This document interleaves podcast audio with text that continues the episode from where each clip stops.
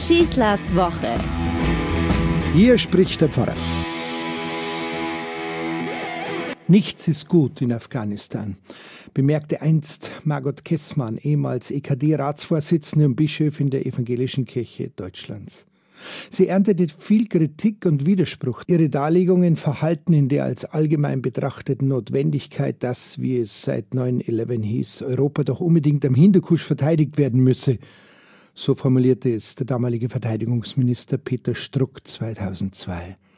Heute, nach dem überraschenden, schnellen Abzug der alliierten Truppen aus Afghanistan, sprechen etliche bundesdeutsche Politiker Klartext, und zwar im Sinne von Frau Kessmann. Wenn Sie zum Beispiel sagen, es ist uns nicht gelungen, Nation Building zu implementieren, also das Identifizieren mit dem eigenen Staat als Basis des Zusammenlebens zu schaffen.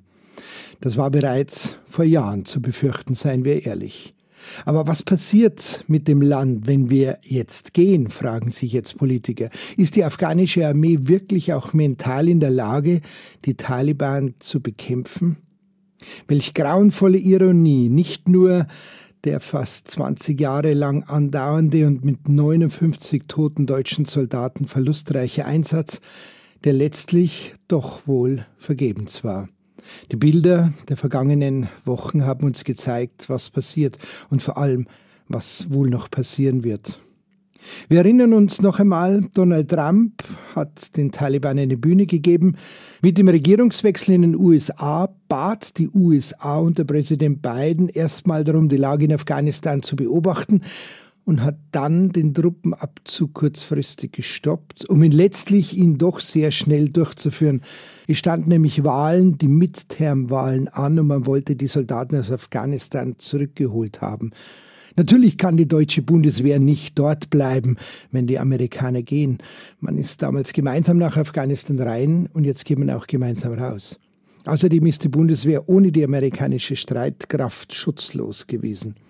Eine Bundeswehrärztin, die ich persönlich kenne, hat mir erzählt, wie sie zu Politikern, die auf Besuch waren in Kundus, wo sie stationiert war, und sich äh, anhören durfte, ja, hier ist doch alles in Ordnung. Hier gibt es sogar eine eigene Straßenverkehrsordnung. Ja, sagte sie, aber wir trauen uns nur über den Platz gehen, weil die amerikanische Luftwaffe uns vor Mörsergranaten beschützt. Und wenn ein Stammesfürst von irgendwoher in unserem Lazarett behandelt wird, dann ist alles sicher. Dann haben wir hier Urlaub. Aber wurde wirklich bis zu Ende verhandelt? fragen sich jetzt viele. Vielleicht zu schnell abgezogen? haben die nun wieder herrschenden Taliban das Gefühl bekommen, dass der Westen mehr fluchtartig als geordnet Afghanistan verlässt? Wir sind so bestürzt von den Bildern, die wir da sehen. Der Kabarettist Christian Springer aber verbietet uns bei dieser Beobachtung eine oberflächliche Entrüstung, wenn er uns in diesen Tagen zuruft, heult nicht rum, wir hängen da alle mit drin, wollten doch schon längst den Abzug unserer Soldaten. Werden wir nicht zynisch, sagt er. Es ist alles so traurig, weil wir Menschen wieder einmal ihrem Schicksal überlassen und hatten ihnen doch ganz was anderes versprochen. Exakt, etwas anderes versprochen. Das verkündete damals der amerikanische Präsident George W. Bush. Er sagte, wir lassen euch nicht im Stich. In Afghanistan werden wir helfen, ein unterdrücktes Volk zu befreien und wir werden ihnen weiter dabei helfen, ihr Land zu sichern, ihre Gesellschaft wieder aufzubauen und all ihre Kinder zu erziehen, Jungen und Mädchen. Nun hat die afghanische Armee immerhin über 300.000 Soldaten über Jahrzehnte von den Alliierten ausgerüstet und ausgebildet, innerhalb von 14 Tagen die Waffen gestreckt und sie war nicht bereit, ihr Land gegen 75.000 Taliban zu verteidigen. Die Taliban haben sich Afghanistan nicht einmal erkämpfen müssen, sie haben es quasi überreicht bekommen von den USA und ihren Verbündeten und die Mehrheit der Bevölkerung hat sich auf ihr Versprechen verlassen. Die Frauen und Mädchen sind dabei nun die größten Verliererinnen. Dass man keine Frau mehr auf den Straßen Kabul sieht, ist wohl dem Umstand geschuldet, dass sie im wahrsten Sinne des Wortes in Deckung gehen. Gesichter von weiblichen Models wurden bereits geschwärzt, damit sie von den Taliban nicht identifiziert werden können. Und das wird leider nur der Anfang einer schrecklichen Tragödie sein.